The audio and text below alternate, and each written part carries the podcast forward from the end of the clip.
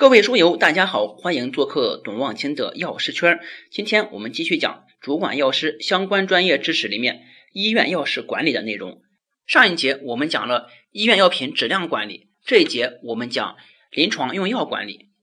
我们先看药物治疗管理。药物治疗管理是临床药师为了使患者在药物治疗中获得最大收益而提供的一系列服务，其主要任务是。帮助同时伴随多种慢性疾病的患者进行药物治疗管理，降低与药物有关的不良事件，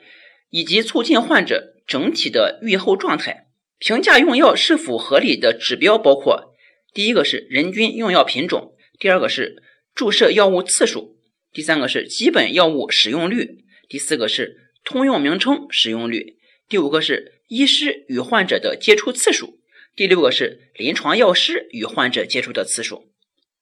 下一个是合理用药的基本原则。合理用药基本原则是安全、有效、经济、适当。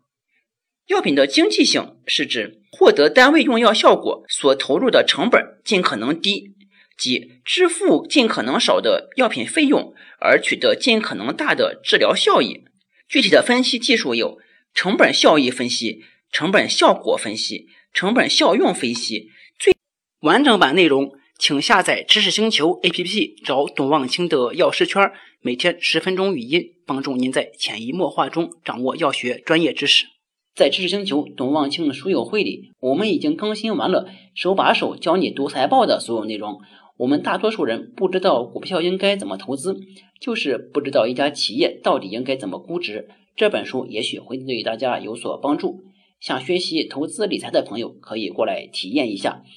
加入赤星球董望清书友会，让您无论在职场还是投资都更上一层楼。